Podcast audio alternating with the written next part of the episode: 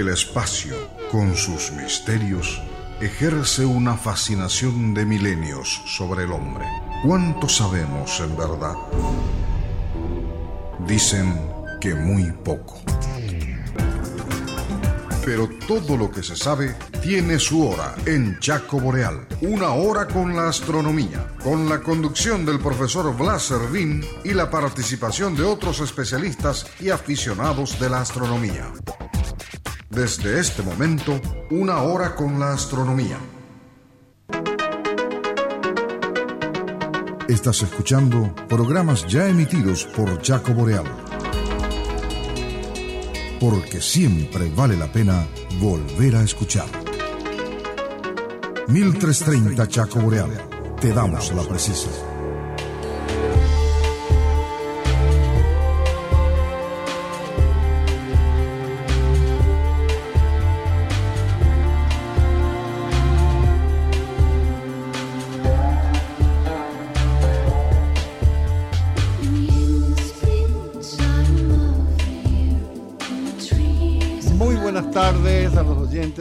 Radio Chaco Boreal. Muy buenas tardes a los que nos siguen vía internet. Estamos de regreso con una hora con la astronomía. Muy buenas tardes, Nicolás Maslow. Así, muy buenas tardes, profe Blas, y muy buenas tardes también a toda la audiencia que nos acompaña en esta ocasión. Así es, bueno, estamos con un fresquito agradable.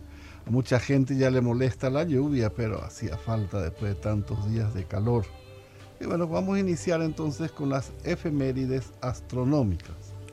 Perfecto. El 19 de abril a las 6 de la mañana tenemos al planeta Mercurio a solamente 4,10 grados al norte de la Luna. La elongación de Mercurio sería de 10,3 grados. Así también el mismo día a las 3 y 47 de la tarde tenemos al planeta Mercurio en el perihelio. Estaría a una distancia de 0,3 unidades astronómicas del Sol, que serían aproximadamente 50 millones de kilómetros. Así es. Mercurio es un planeta muy especial, muy difícil de verse. No todos pudieron ver eh, Mercurio, muchos astrónomos no lo pudieron ver en Europa. Primero por estar muy cerca del Sol y siempre sumergido en, el resplandor solar. Entonces eso es lo que ocurre con Mercurio. Es el astro que está más cerca del Sol y uno de los planetas más pequeños. Mercurio es menor que la Tierra, pero más grande que la Luna. Es muy brillante, pero como está tan cerca del Sol, casi nunca se puede ver se ve solo en algunos días del año, minutos antes de que oscurezca y en la madrugada antes de que salga el sol. Y ese espacio, ese tiempo que nos da para observarlo es muy poco, porque como está muy cerca del sol, entra muy rápido. Entonces hay que estar pescando cuando está en su posición más eh, separada, cuando hay mayor separación, mayor elongación del sol. No tiene nubes de ninguna clase por estar tan cerca del Sol. El calor sube en el día a 430 grados y en la noche el frío llega a 180 grados bajo cero. Todo el planeta está cubierto de cráteres. Como no tiene aire que lo proteja, los meteoros caen en su suelo con gran fuerza y abren esos hoyos que parecen cráteres de volcán. Aún así, Mercurio es una esfera casi perfecta. En ciertos puntos de Mercurio amanece dos veces.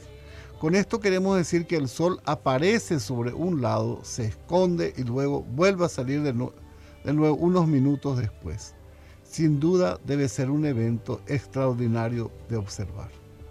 Desde el Mercurio, el Sol se ve casi tres veces más grande que lo que se ve desde la Tierra. En 1991, realizando observaciones con radar, los astrónomos mostraron que Mercurio podría tener hielo de agua en sus polos norte y sur, en el interior de profundos cráteres con temperaturas muy bajas, donde podría encontrarse el, digamos, lo ingresa la luz solar. Y ese, el frío es intenso, debajo de 212 grados bajo cero, ya ahí en el fondo. ¿Cómo ocurre eso? Los rayos solares caen sobre, digamos, los lados del planeta, pero no nunca iluminan el, del cenit de los polos. Eso no va a ocurrir. Entonces, alguna vez algún cometa habrá impactado en los polos, o algunos cometas impactaron en los polos del, de Mercurio, y eso crearon grandes cráteres con agua, que quedó el agua del cometa en el fondo. Como allí no llega la luz solar y Mercurio no tiene atmósfera, y al no tener atmósfera, entonces en los lugares donde está iluminado, es como dijimos al inicio, la temperatura es muy alta, y en lugares no iluminados la temperatura baja drásticamente.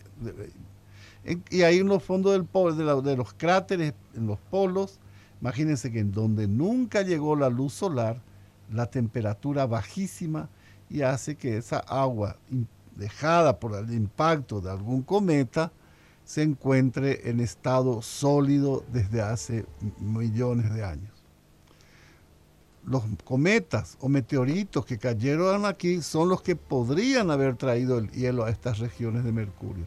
O podría haberse expulsado vapor de agua desde el interior y haberse congelado en los polos. Hay muchas teorías, es como las teorías que tenemos el agua en la Tierra. Nosotros siempre estudiamos que el agua en la Tierra fue traída por los eh, cometas. Pero ¿qué pasa ahora con Rosetta? Al estudiar el agua del cometa donde llegó la sonda Rosetta encuentra que no es la misma agua que tenemos nosotros en la Tierra. Nuestra agua es H2O, dos de hidrógeno y uno de oxígeno. Y en los cometas, en especial este que estudió eh, Rosetta, es más agua uno de hidrógeno y uno de un hidrógeno pesado deuterio entonces es agua pesada. El agua pesada es interesante leer, fue famosa durante la Segunda Guerra Mundial, ya que los alemanes producían para poder tener después su energía atómica. Eso es lo que podemos hablar de, esos tiempos. Y bueno, vamos adelante entonces con las efemérides astronómicas. Y si algún día escuchan ustedes que les hablamos que Mercurio se encuentra en su máxima elongación. Hay que tratar de verlo porque es bastante escurridizo el planeta Mercurio. Sí, prácticamente ese es el único momento donde es visible con relativa facilidad, mm. porque fácil de verlo nunca es. Bueno, continuando con las efemérides, el 19 de abril a las 4 y 19 de la tarde tenemos el planeta Marte a 3,62 grados al norte de la Luna. La elongación de Marte en el momento sería de 14,6 grados. Sí, señor. Entonces tenemos así que la elongación siempre es el ángulo entre el Sol y el objeto que habla. Y Marte, como siempre, la niña mimada del sistema solar, eh, que siempre la buscamos. Y es el único planeta donde hay posibilidades de que el hombre alguna vez pueda ir a, residir, a vivir. Así es. Eh, luego, el 21 de abril a las 15 y 27 de la tarde, tenemos el planeta Venus a solo 7,10 grados al norte de la Luna. La elongación de Venus sería de 40,5 grados. Venus, entonces, el 21 de abril Veamos un poco si vale la pena observar, porque así veríamos el 21 de abril, entonces vamos a ver. Venus sal, entra a las 7 y 46. Es bastante espectacular para observar. Hay que aprovechar esta oportunidad para observar Venus. Entonces va a ingresar recién en el horizonte a las 19 y 46 y si tienen buen cielo, el 21 es... Eh, ¿Qué fecha cae el 21? El 21 ¿Qué día Hoy si hoy es 18, 21 sería el martes. El martes.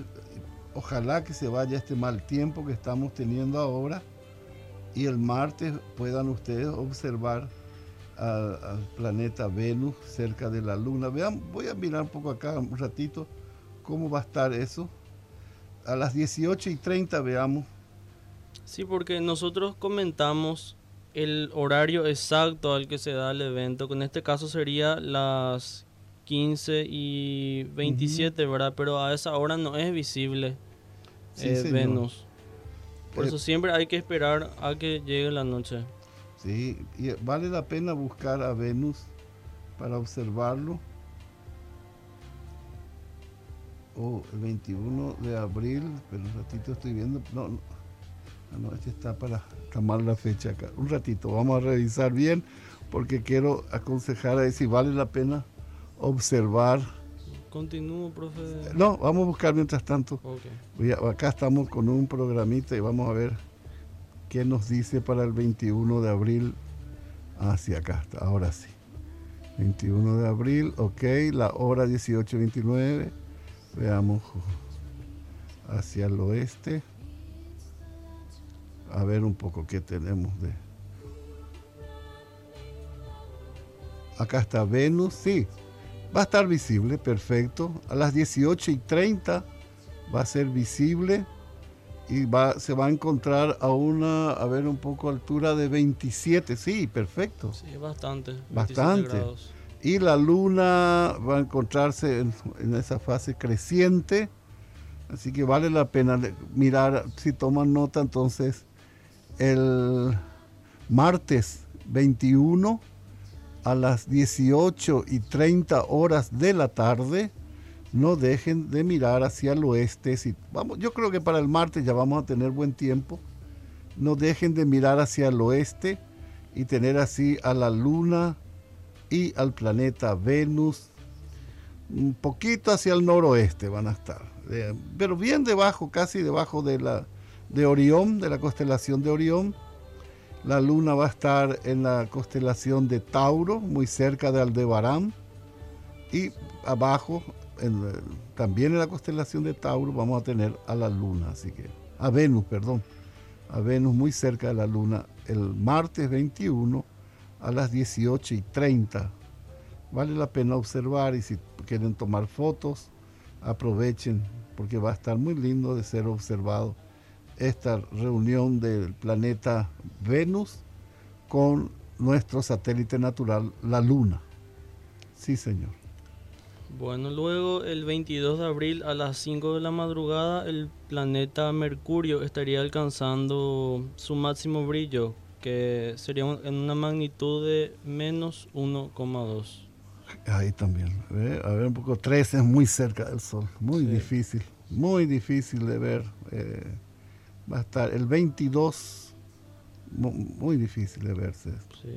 Así también el 22 de abril de madrugada tenemos el máximo de las lluvias de meteoritos líridas con una tasa horaria de 18.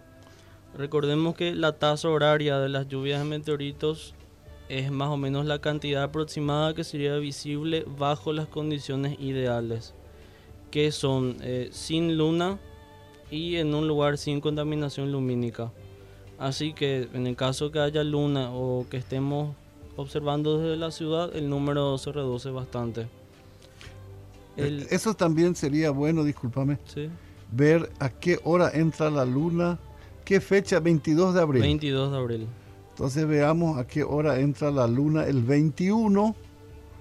Veamos un poco qué dice. El 21, o sea, el día de, no, tempranísimo. Entonces, si estamos hablando de la luna a las 6, 7. No, no, muy temprano. Así que la luna entra a las 8 y 10. El 21, este, un poquito después de Venus. Venus entra a las 19 y 46. la, luna va a colaborar para esta lluvia de meteoritos. Sí, señor. Lo ideal nomás sería alejarse de la contaminación lumínica.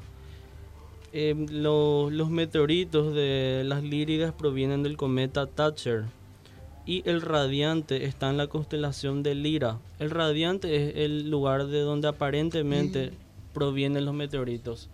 Y la constelación de Lira es donde está la estrella Vega.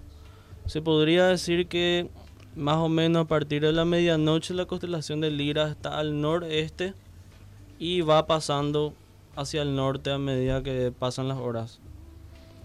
Luego, sí. Acá, por ejemplo, bien dicho, para las 3 de la mañana, que es la hora recomendada siempre para nosotros, es va a estar al norte, como vos estás diciendo, al noreste. Al noreste, al norte, por ahí. va a estar pasando. O sea, la estrella, la estrella Vega es prácticamente el centro de la constelación Lira. Así que con mirar hacia ahí ya es más que suficiente. Sí, señor. En este, este, este 2015 vamos a tener 11 lluvias de estrellas, eh, menos que, pero sin luna. Fiel a su cita, la lluvia de Lira comienza un año más durante el mes de abril. Concretamente este año podrá observarse el 21, el 22, perdón, a la madrugada. Los meteoros, como bien dijiste, pertenecen al cometa Thatcher desde la constelación de la Lira, cuya órbita es de, de este cometa es de 415 años, es lo que le toma estar orbitando alrededor del Sol. Se trata de una de las lluvias más importantes del año, junto con las Perseidas, las Leónidas y las Cuadrántidas. Como en todas ellas, puede ser observada sin necesidad de telescopios o de otro tipo de instrumentos. El único requisito es acudir a un lugar alejado de la contaminación lumínica, como dijiste, y esperar que la meteorología acompañe con un cielo despejado. La luna, en este caso, no será ningún obstáculo, pues estará en la fase creciente más inicial.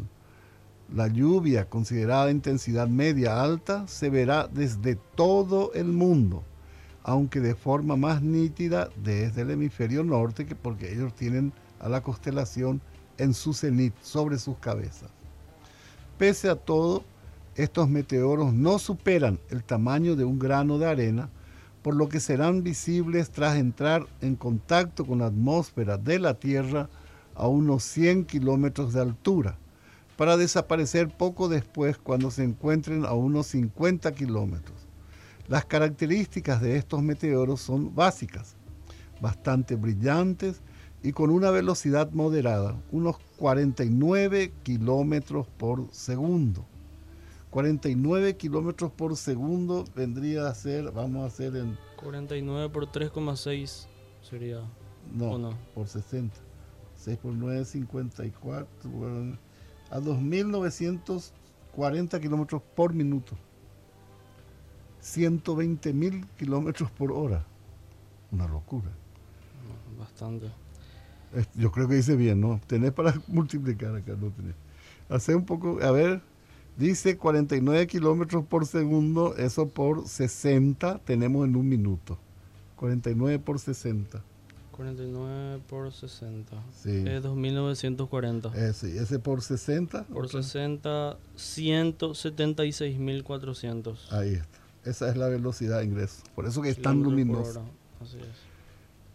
Em, la última y máxima aproximación del cometa Thatcher con respecto a la Tierra ocurrió el 5 de mayo de 1861, que coincide con el año en que se descubrió.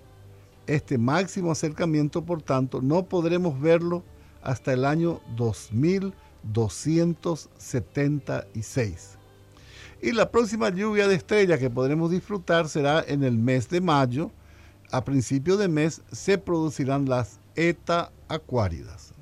eso es todo lo que podemos hablar sobre las líridas y las recomendaciones para observar una lluvia de meteoritos, es, eh, tratar, como dijo recién Nicolás, salir al, lejos de la ciudad, lejos de la población, de la polución lumínica, llevar una silla cómoda, una, una, ¿cómo se una reposera, algo así, bien cómoda, un rico café y bueno. Y abrigarse porque siempre la temperatura baja. Baja. No hay nada. ¿Te acordás el eclipse del año pasado? ¿Cómo bajó la temperatura de madrugada? No, no. Por eso hay que abrir. No, siempre, ahora ya hay que abrir. Y más aún si salimos fuera de la ciudad, debemos estar bien abrigados eh, porque baja la temperatura en el campo. Es increíble. Siempre, siempre al salir de Asunción, al ir unos kilómetros hacia el interior, un pelado como yo, una linda gorra y una campera. Siempre hay que llevar esas cosas porque el clima cambia.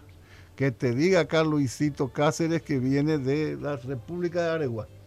Así es, ¿no? Bueno, vamos adelante. Bueno, el 23 de abril a las 3 de la madrugada tenemos el planeta Mercurio a 1,39 grados de Marte. La elongación de Mercurio sería de 14,2 grados. Muy difícil de verse, pero siempre hay que dar la noticia de lo que se está hablando. Hablando de Areguá, eh, me voy en la playa de Areguá el 2 de mayo le estoy comentando a Luis, eh, la, gobernación, vamos a poner, va a ser algo de carrera, no sé qué va a haber en el, lago. Y nosotros vamos a poner telescopios en la playa, el 2 de mayo de noche. Vamos a estar por ahí. Adelante. Bueno, el 24 de abril tenemos la lluvia de meteoritos pipúpidas Nunca escuché de esto yo. No, no es nada. actividad desde el 15 al 28 de abril, pero como comenté, el máximo sería el 24. El THZ, o sea, la, tasa de meteorito variable, es variable. No sabemos. O sea, podés ver mucho no podés ver ah, nada. Ah. Y provienen del cometa 26P Greek Skejerup, con radiante en la constelación de Pupis. Sí, señor. Luego el 25 de abril a las 7 y 55 de la noche tenemos a la luna en cuarto creciente. Estaría a una distancia de 399.175 kilómetros de la Tierra. Cuarto creciente, preparen los que tienen binoculares y mejor los que tengan telescopios, pero los que tienen binoculares es la mejor fecha para observar la luna. Los rayos del sol caen de forma oblicua, o sea, rasante, y entonces los cráteres, las montañas tienen sombra y da una sensación de 3D. Así que vale la pena que preparen sus equipos para hacer observaciones de la luna a partir del 25 de abril. Vayamos ahora entonces a las efemérides históricas. Así es. El 19 de abril del año 1967, la sonda Surveyor 3 se posa sobre la Luna y envía fotografías a Estados Unidos. La Surveyor 3 fue la tercera sonda del programa Surveyor en posarse sobre la Luna. Lanzada el 17 de abril de 1967, alunizó tres días más tarde en el Océano de las Tormentas. Se convirtió en la primera sonda en cavar un agujero en la superficie lunar con un pequeño taladro. Con esto se intentaba averiguar la composición del suelo lunar de cara a los viajes tripulados que se harían tres años más tarde. Tras alunizar, la Surveyor 3 tomó 6.326 fotografías de la superficie. En el año 1969, la nave Apolo 12 alunizó muy cerca de la Surveyor 3. Los astronautas pudieron examinar personalmente su estado y pudieron traer algunos de sus componentes de vuelta a la Tierra, entre ellos la cámara fotográfica. Esta fue traída en condiciones de esterilidad y tras ser analizada se descubrieron en, ella bacterias vivas del género Streptococcus mitis, un tipo muy común. Notablemente, las bacterias resistieron las condiciones de presión, frío extremo y de falta de nutrientes del espacio interestelar hasta su retorno a la Tierra.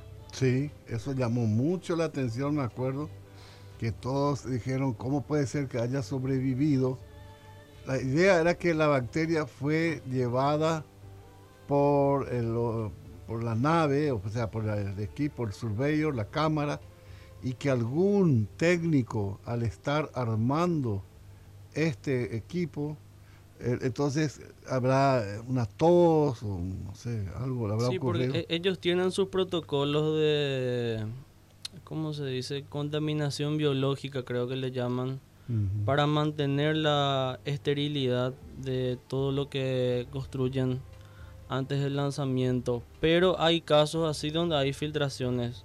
También con el rover Curiosity, que fue lanzado en el 2012, hubieron problemas de ese tipo. No sé si llegaste a escuchar los comentarios.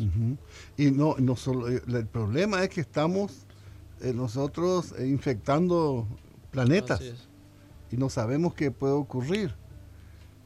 eso es lo terrible de este. Así es, por eso no recuerdo ahora cuál también de todas las sondas, una que fue enviada a Júpiter, me parece que fue eh, al, completar su misión fue estrellada intencionalmente en el planeta para que no vaya a caer. Justamente a caer una, una de las lunas. Sí, así es. Y no. que no haga una contaminación, ¿verdad? Claro, imagínate si llega, sea un caldo de cultivo para algún tipo de... Sí, porque si empezamos a, a contaminar con los seres vivos de la Tierra, otros planetas o lunas del sistema solar, el día que se envía a esos lugares algún tipo de misión especialmente preparado para buscar vida, nos podemos encontrar con lo mismo que habíamos llevado nosotros antes y se arma un, desastre, vamos a decir. No, la cuestión con la Surveyor 3 es que la NASA creían que se le había escapado algunas bacterias al ensamblar la sonda, o sea, contaminación espacial. Así es no solo es preocupante lo que pueda traer un alien a nuestro planeta, nosotros somos ya de por sí un foco infeccioso de, otras, de otros cuerpos celestes. La idea era tomar la cámara de video de la sonda que se creía contaminada, traerla de vuelta y analizarla. Esto podría determinar si una bacteria sobrevive al espacio y por ende si la vida en nuestro planeta podría provenir o ser afectada desde el espacio exterior. Lamentablemente en esa época los métodos existentes impidieron verificar la hipótesis, sí se sacaron conclusiones. Primero que sí, después que no. Al final la muestra estuvo siempre expuesta, tanto que no se pudo determinar si las bacterias eran contaminación de la misma tripulación que la fue a buscar o la contaminación original porque usaron una simple bolsa de plástico para traerla en vez de los paquetes esterilizados y sellados que usaban para traer el regolito lunar. Regolito es el suelo de la luna. Bueno, esa es la historia fantástica. Sí, porque es, un tema delicado porque imagínate que, bueno, el hipotético caso de que haya alguna forma de vida en, en la luna y nosotros llevamos también la forma de vida acá y puede alterarse ese, ese ecosistema. Es un tema muy delicado este de la contaminación espacial. No, claro que sí. Bueno, luego, eh, continuando con las efemérides históricas, el 20 de abril del año 1972 aluniza la misión tripulada estadounidense Apolo 16. Ok, vamos a escuchar un poco algo de ese alunizaje. Así que ya vamos a ver qué. Un ratito. 64 at 8200. Pro. Over. Pitch over. Huh? And here it is, Gators, Lone Star. Oh, oh, call me the thing, Charlie. Okay, 40 degrees, 38 degrees. Right. Palmetto and Dot, North Ray. Okay. Looks like we're going to be able to make it, John. There's not too many blocks up there. Ryan, you go okay, for landing. Uh, 4,000 feet. Four, you go for landing. 42 LPD. 40, okay, 3,900 feet. Okay, two to the south, Charlie. Okay. It's in. Okay, 42, 41 LPD, 30,000 feet on profile. Okay, there's, uh, we're coming right down, uh, gonna be a little past, uh, okay, 41 LPD. Okay. 2,000 feet, 60 on profile. Okay. Okay, 42 LPD. Couple more in. 1,400 feet, 44. Down, looking good. Out of a 1,000 feet, Right. right on profile.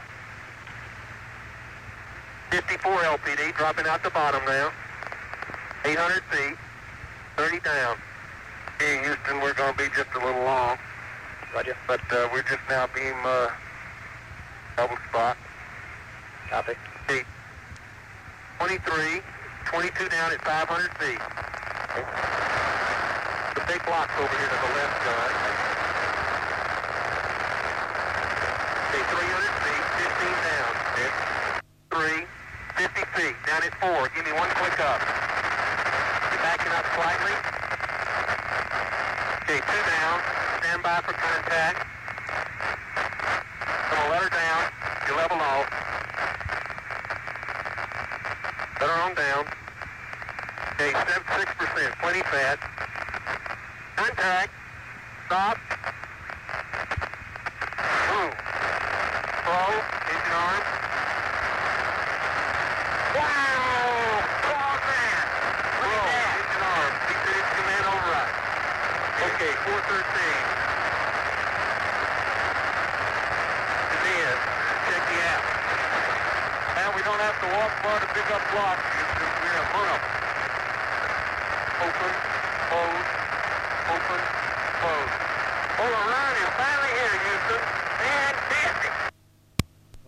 La interferencia es de la grabación original del descenso del Apolo 16, ah, donde los astronautas, por supuesto, mucho más ah, divertidos que lo que fue el descenso de Neil Armstrong, que fue, era muy serio, muy serio, y esto en cambio estaban a los gritos anunciando que pisaban el suelo lunar, que tocaban el suelo lunar.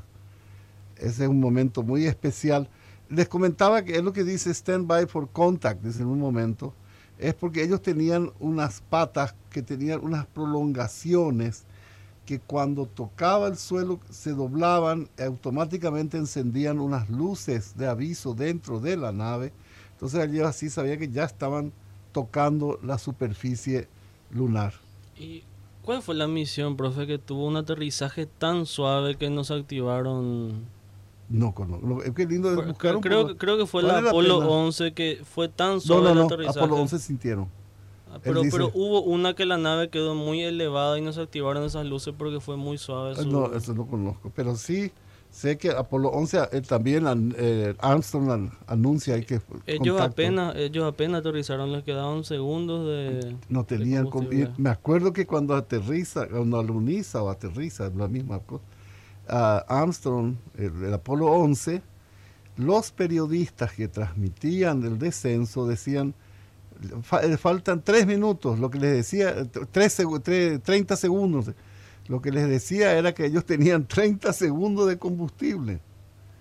Después ya tenían que salir de inmediatamente soltar el, el motor de descenso, dejar caer, encender el motor, era una cosa. Sí, porque si es que ellos continuaban, podían bajar todavía, pero ya no, no volver. No volver, pues ya era, tenían que aterrizar, porque si no podían caer muy fuerte.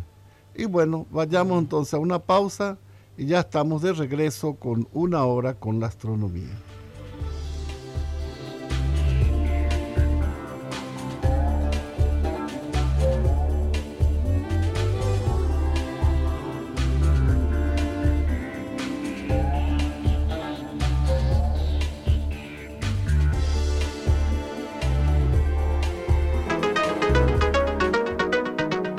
Estás escuchando programas ya emitidos por Chaco Boreal. Porque siempre vale la pena volver a escuchar. 1330 Chaco Boreal. Te damos la precisa.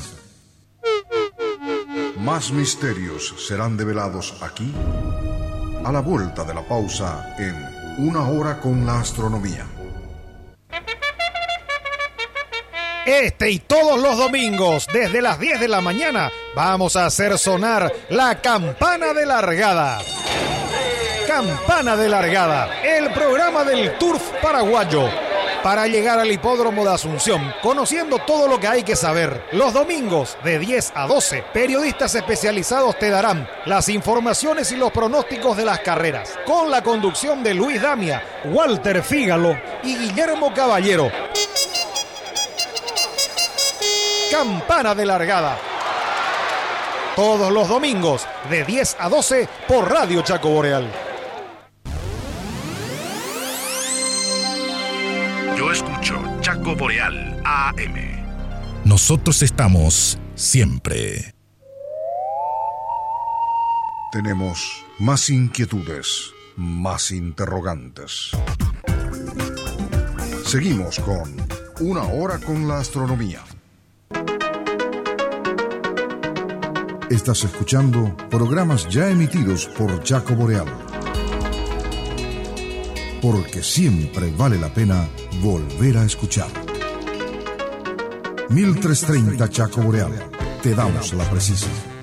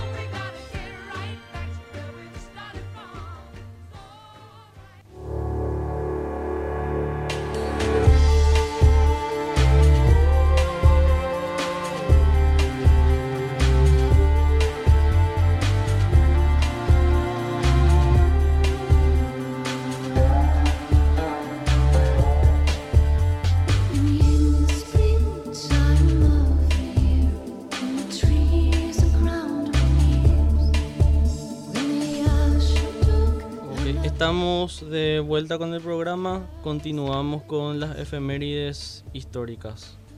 El 22 de abril del año 1970 es celebrado el primer Día de la Tierra, cuyo objetivo es crear conciencia sobre los problemas ambientales que vive el planeta.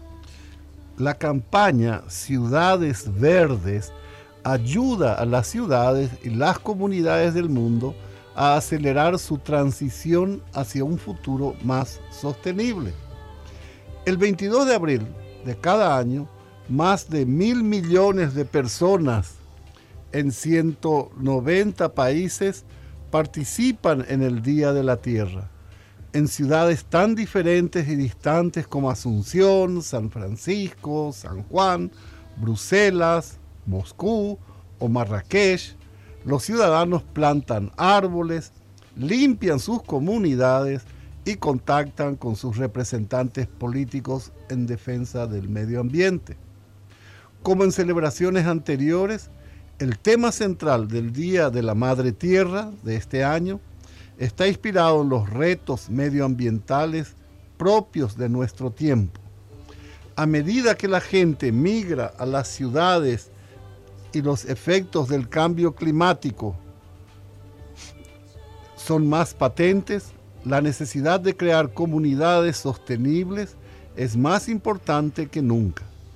La idea en torno a la que gira la campaña de este año es las ciudades verdes. Con inversiones en tecnología sostenible, políticas públicas progresistas y una, digamos, eh, crear el efecto de unas ciudades más eh, informadas, una ciudadanía informada y comprometida. Podemos transformar nuestras ciudades y lograr un futuro sostenible. No hay nada más poderoso que la acción conjunta de mil millones de personas.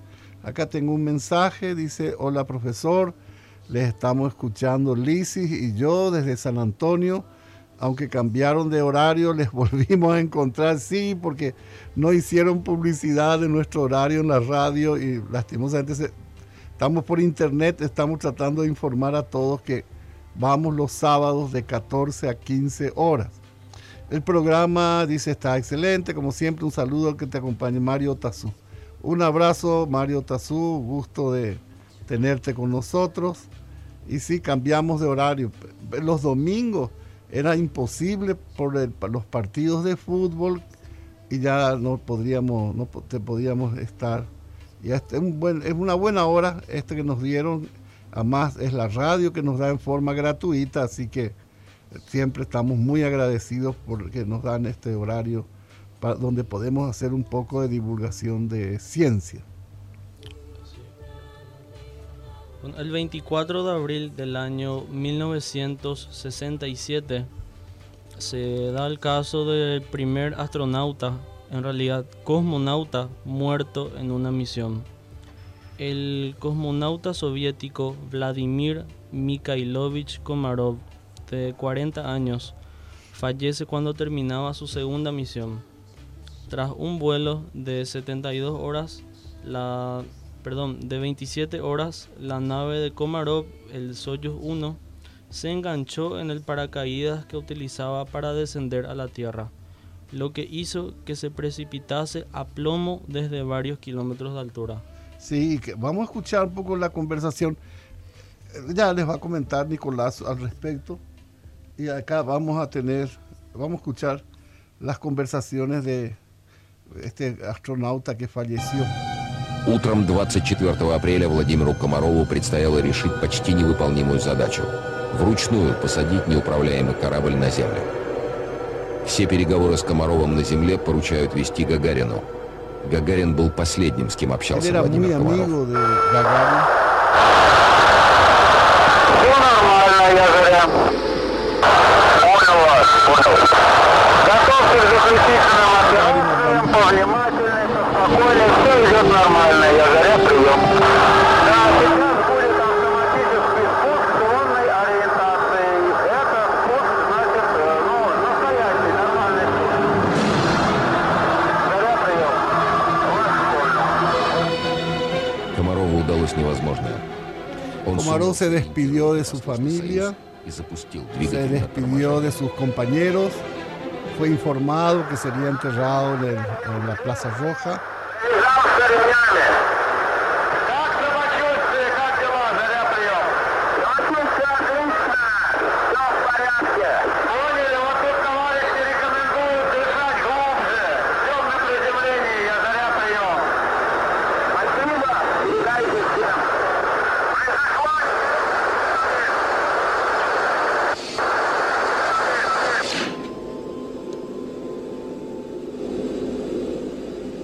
последние слова Владимира Комарова, которые услышали на земле. Спускаемый аппарат идет на посадку. Кажется, все неприятности позади. Корабль засекли с поисковых самолетов. Летчики докладывают. La filmación del lugar de su impacto fue algo terrible. Y eh, bueno, Porque como el problema fue con el paracaídas, eh, él tenía todavía tiempo de vuelo, pero lo que sabían era que no iba a poder llegar vivo al suelo. Entonces le dio tiempo de despedirse de su gente. Qué difícil habrá sido ah, realmente. pero qué valiente. Imagínate, vos te estás despidiendo de todo sabiendo que vas, estás Y algo que siempre pasa en las películas de temática espacial. Y interesante saber que pasó lo mismo en la vida real. La vida real ocurrió eso. Suele ser peor que las películas, Mm. ¿verdad? Bueno, eh, Vladimir Mikhailovich Komarov es considerado un mártir de la carrera espacial rusa, pero su historia era hasta ahora desconocida. Vladimir Komarov murió en abril de 1967, después de que se embarcara como único tripulante en la cápsula soviética Soyuz 1, sabiendo que no volvería a la Tierra. Así se desprende del libro Starman, The Truth Behind the Legend of Yuri Gagarin. La leyenda, eh, la verdad detrás de la leyenda de Yuri Gagarin, de Jamie Doran y Pierce Bisoni, que será publicado el próximo mes y en el que se descubre la historia de amistad entre el primer hombre en viajar al espacio y su fiel colega. Komarov fue víctima de la obstinación de Leonid Brezhnev, quien quería celebrar los 50 años de la Revolución Rusa con un proyecto aeroespacial, en el que se lanzaría una cápsula que luego se conectaría con otra nave en el espacio y de esa forma Komarov volvería en la nueva nave con sus colegas. Sin embargo, tanto él como Gagarin sabían que la Soyuz 1 no resistiría el viaje. Según el libro, Gagarin y un grupo de técnicos había inspeccionado la cápsula y había encontrado que tenía 203 problemas estructurales graves que implicaban una alta peligrosidad para que fuera lanzada Perdón, al espacio. tenemos. Un oyente. Sí. Buenas tardes, oyente. Buenas tardes, profesor Servín, Nicolás y a la audiencia. Rosaril, ¿Cómo están? Soy Rosarí, les llamo para contarles que no están solos. La gente no le está encontrando nomás todavía. sí, eso Pero yo lo encontré, tenemos de, un mes se me perdieron. Yo lo encontré porque le llamé a usted. Llamé a la radio primero. Ah, No, a la radio, no le llamé a usted, a la radio llamé. sí, Y mi prima me llamó el otro día, me dice, todavía no encuentro, lo que pasa es que la gente duerme un poquito la siesta. Estaban hablando de la tierra y justamente estaba reflexionando mientras usted hablaba, decía, yo cumplí con la tierra porque más árboles que de lo que yo tengo acá, que ya no tenemos ni pasto de tanto, estoy así, tengo que hacer sacar, ya estoy haciendo, me cuesta plata sacar todo lo que dejé para tener, porque en algún lugar, yo más por la ecología, porque tienen que vivir en algún lugar los animalitos silvestres. sí. Y por lo menos cumplo con la tierra porque le doy oxígeno, le doy cuando hacen el día de apagar las luces, yo soy una de las personas de las personas que la luz aunque es barata, todo lo que sea, igual cuando no necesito apago un foco, la conciencia y otra cosa para la tierra, que yo así con la edad que tengo trabajo mucho también, ni un plástico desparramado, llevo a los contenedores donde llevan los recicladores, después a Clorinda donde ah, pasan los camiones recicladores, lo que no estoy encontrando donde llevar las pilas. Acá lo que hacen con las pilas, ¿sabes qué? Esos Ah. botellones de, De plástico, De con, plástico. con arena parece. con Y arena, sí, vas yo ya hacía antes porque en Clorinda había dos casas que donde se entregaba, pero después dice que no tenían más dónde entregar y mi esperanza era este señor Figueredo, que yo le había pedido que ponga en Managua un contenedor, una cosa, y justo que después le llevaban preso y todo por la cantidad de pilas que tenía. Lo más triste, la única persona que se preocupa por la salud de todos. No, terrible Eh, el tema. bueno, le digo a todos los jóvenes que mientras tienen salud aprovechen y miren todo lo que sea. Eh, lluvia de estrellas, conjunciones, porque no hay cosas que no miré en estos años pasados y ahora que no es tanto que puedo mirar, eh, por lo menos digo ya vi, vi, vi.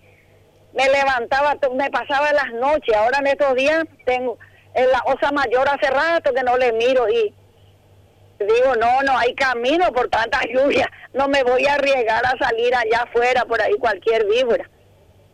Porque el momento que la gente que quiere mirar, la que vive en el interior y quiere mirar la osa mayor, esos tres pares de, de estrellitas que hay al norte, no muy bajo ni muy alto, más o menos, qué sé yo, será. Esos son, esas son las patas de la osa mayor, ¿verdad? Sí, se observa Alí, muy en el horizonte al norte, es cierto. no es tan en el, el- al horizonte según la época, muy al horizonte yo miraba antes, hasta el dragón llegué a ver, pero ahora demasiados árboles tengo porque hace demasiado calor. Entonces ya no quise mutilar mis árboles y dejé crecer muchos árboles cerca, cerca de la casa. Entonces me, me limita mucho. Bueno, ya les Gusto robé bastante tiempo, interesante como siempre el programa y adelante. Gracias, gracias. Buena semana para todos. Y no se preocupen por la lluvia, que si en abril no llueve, después nos secamos en julio. Está bien. No, fuera de broma, profesor. ¿Ah, Usted sí? sabe, yo, yo era jovencita y vine acá, un, un ucraniano me dijo, este año va a ser un desastre porque no llovió en abril, me dijo, yo no entendía qué es lo que era eso. Ese año fue el 76, un, un desastre total, la gran sequía. En abril tiene que llover 300 a 400 milímetros y recién estamos teniendo 90 y algo. Y el mes de marzo llovió mucho menos también. El año pasado sí tu- tuvimos un excedente de 600. Bueno, muy buenas tardes. Ahora, mi- eh, perdón, Rosarí. Rosarí, decime una cosa.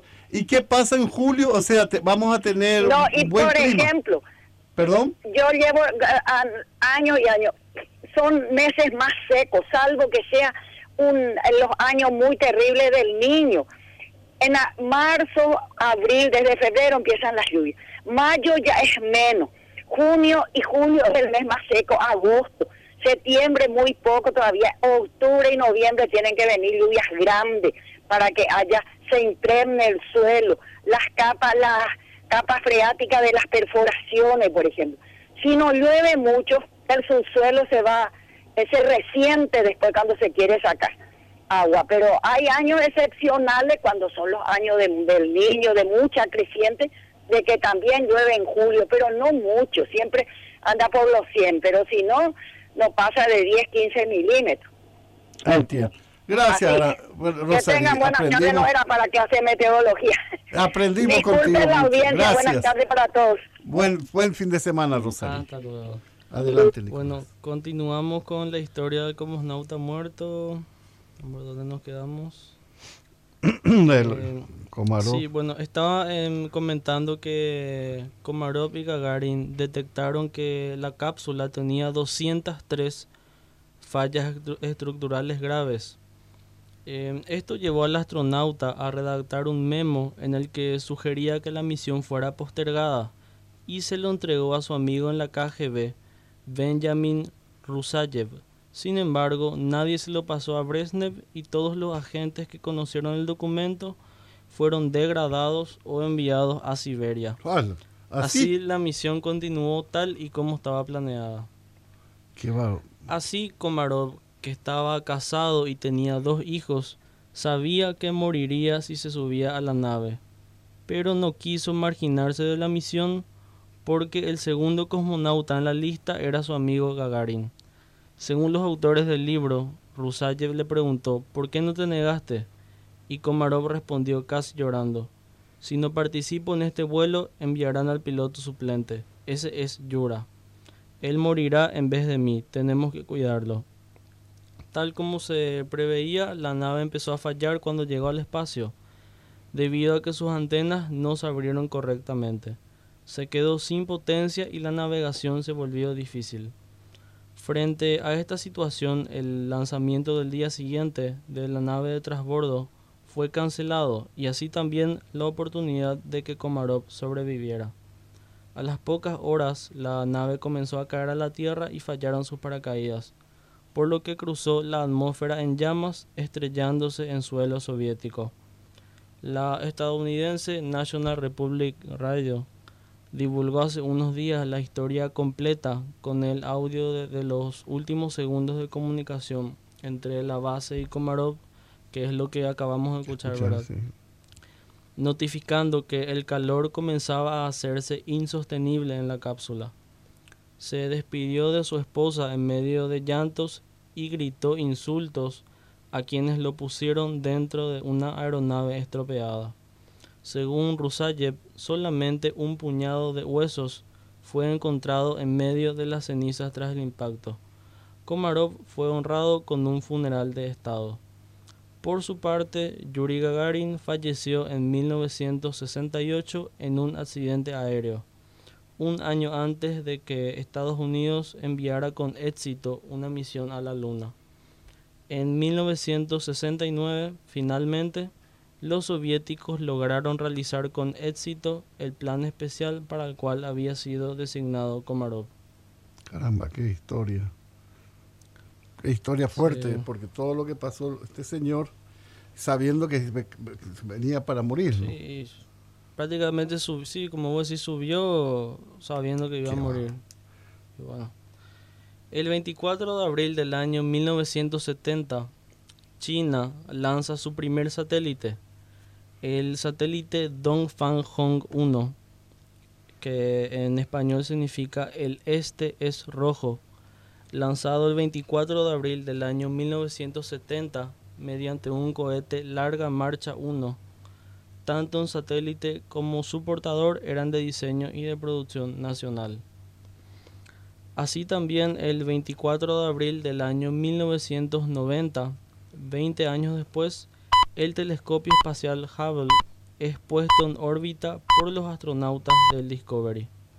Las imágenes del Hubble han ayudado a fijar la edad del universo. Yo recuerdo, antes estudiamos 20 mil millones de años tiene el universo desde el Big Bang. Y esto lo que sugiere el ritmo de expansión de los pulsares es que tiene apenas unos 13 mil o 14 mil millones de años. Hoy decimos 13 mil 500 millones de años